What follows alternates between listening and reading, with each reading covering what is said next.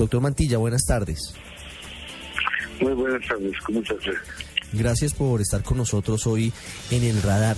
Doctor Mantilla, usted desde la experiencia de manejar el principal centro educativo eh, universitario de Colombia, ¿cómo cree que debe sacar adelante el gobierno, obviamente en compañía de todos los sectores, de estudiantes, de docentes, de rectores, esa reforma que está en mora de, de poder tramitar?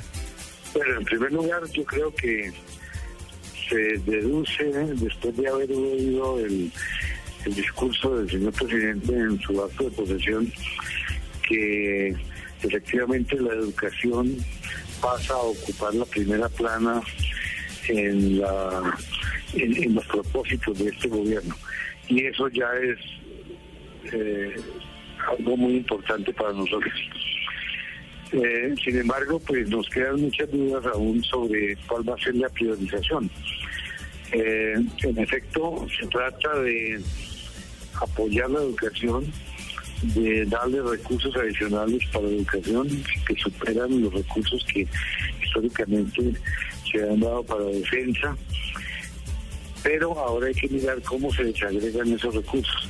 Si va para la educación básica, la educación media, la educación superior y de qué manera va a apoyar eso a las universidades públicas principalmente. Eh, en todo caso estamos pues con una gran expectativa, con un gran optimismo y creo que eh, es una oportunidad como no la damos, como no la habíamos tenido antes en este sector. Lo que el presidente Santos anuncia es eh, el principal presupuesto de la nación para los sectores educativos en el año 2015 y usted dice que no está muy claro cuál va a ser esa distribución de los recursos. Por primera vez habrá más dinero para la educación que para el sector defensa en un país que está muy cerca de firmar un acuerdo de paz con las FARC, que es el principal grupo guerrillero. Usted desde la Universidad Nacional cuánto dinero o qué porcentaje o, cómo se vería distribuido según su experiencia ese recurso? ¿Cuánto debería corresponderle a las universidades, por ejemplo, las universidades públicas, por supuesto? Bueno, es decir, nosotros eh, creemos que el sistema de educación debe ser integral. Eh, creo que hay apuestas muy importantes para la educación básica, por ejemplo. Se habla de una jornada única escolar, cosa que valoramos como importante. Creemos que hay que formar maestros para que los niveles de calidad que se esperan en nuestro país mejoren. Hay que empezar por ahí, como lo han hecho otros países como Finlandia, Corea, Singapur, etcétera. Eh, entonces, de acuerdo con la priorización que el gobierno haga, eh, esos sectores van a tener unos porcentajes mayores o menores. La educación superior y especialmente las universidades públicas esperamos tener eh, una estabilidad económica eh, que no corresponda únicamente a apuestas temporales por infraestructura o por algunos de los eh, de los problemas que se generan coyunturalmente, sino tener efectivamente un apoyo recursos que puedan darle estabilidad financiera a las universidades públicas. Claro. Quisiera hablar sobre dos puntos que son muy importantes en las universidades. La calidad de los docentes, que a su vez se verá trasladada a los estudiantes, y la capacidad de adelantar eh, investigaciones, que es una de las funciones básicas y una de las razones de ser de las universidades en todo el mundo y en Colombia lamentablemente pareciera no tener la misma importancia, no porque no quieran los rectores o las comunidades educativas, sino porque no hay plata. Y hablo de las universidades públicas y es nuestra triste realidad. ¿Cómo debe abordar esos puntos tan importantes una reforma a la educación? Bueno, en efecto, yo creo que eh, es importante que todos los oyentes conozcan las dificultades con que las universidades públicas afrontan el problema docente hay algunas instituciones que tienen una planta temporal de docentes ocasionales que supera incluso la planta de los docentes que tienen la estabilidad laboral en las universidades. Eh, por supuesto que una planta de profesores que no es estable, que no es eh, definitiva en una institución, que no puede dedicarle un tiempo completo, pues no puede ofrecer calidad alguna que permita mejorar nuestros hijos. Actualmente nosotros creemos que eh, la vinculación de docente y planta es una de las eh, de los factores esenciales para mejorar la calidad de la educación superior.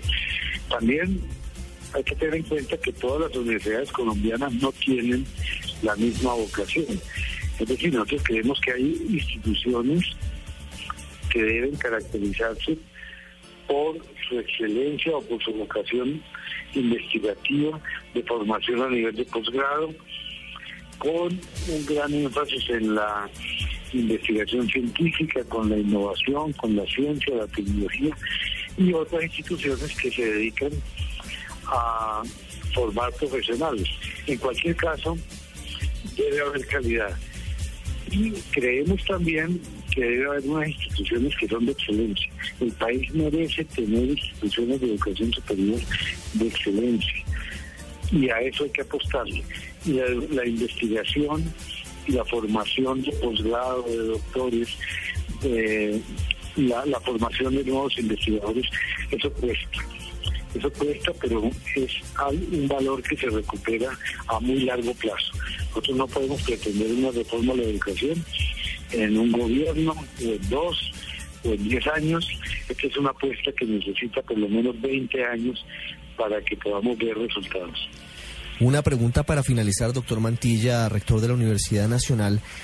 ¿Tiene relación con lo que ocurría en las universidades públicas hace 25 o 30 años, cuando, según lo que, lo que hemos podido leer, los estudiantes realmente eran personas que necesitaban la posibilidad de, tener una educación a muy bajo costo o gratuita en su momento porque no tenían las condiciones económicas para poder acceder a una universidad privada y se les daban muchos beneficios. Ese modelo se acabó en parte porque los estudiantes, eh, algunos de ellos abusaron del modelo pero es posible regresar a, esa posibilidad de que las personas que realmente lo requieren, necesitan, porque no tienen los recursos para pagar una universidad privada, puedan acceder a las universidades públicas?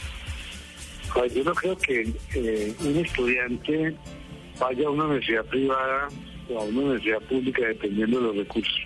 Yo creo que los estudiantes deben poder elegir las buenas universidades independientemente de si son privadas o si son públicas los costos de formación de un estudiante en Colombia eh, puede ser el mismo en una universidad privada o en una universidad pública.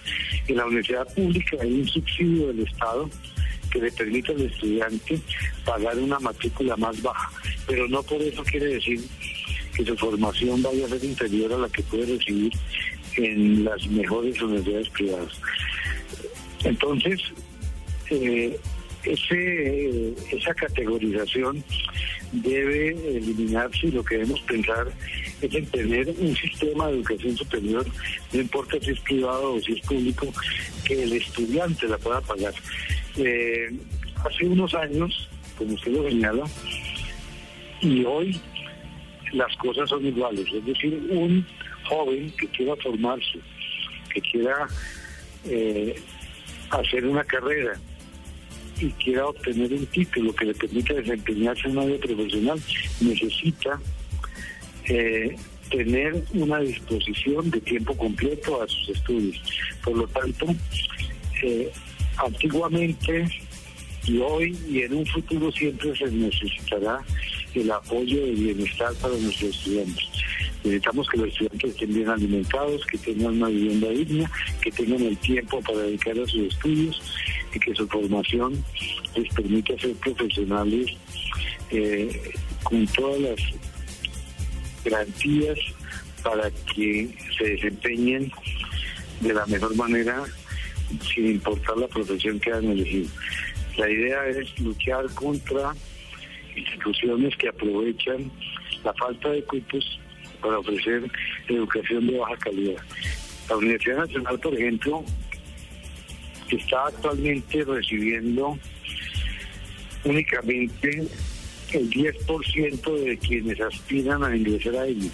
Estamos rechazando casi 100.000 jóvenes que quieren estudiar en la Universidad Nacional. Dentro de ese grupo hay excelentes jóvenes que podrían acceder si tuviéramos los cupos necesarios para salir. Por lo tanto, esos jóvenes que tienen que recurrir a otras formas de, estudio en otras instituciones merecen también que se les ofrezca calidad y se les ofrezca financiación. Es Ignacio Mantilla, rector de la Universidad Nacional de Colombia, hablando aquí en el radar sobre uno de los principales retos del gobierno Santos y que está al alcance de todos, porque una buena educación, una educación de calidad, significa la diferencia entre un país que está rezagado y un país que pretende en realidad acceder a el primer eh, rango de los eh, desarrollos, de la tecnología, de la investigación e incluso de la generación de ingresos. Muchísimas gracias. Bueno, muchas gracias.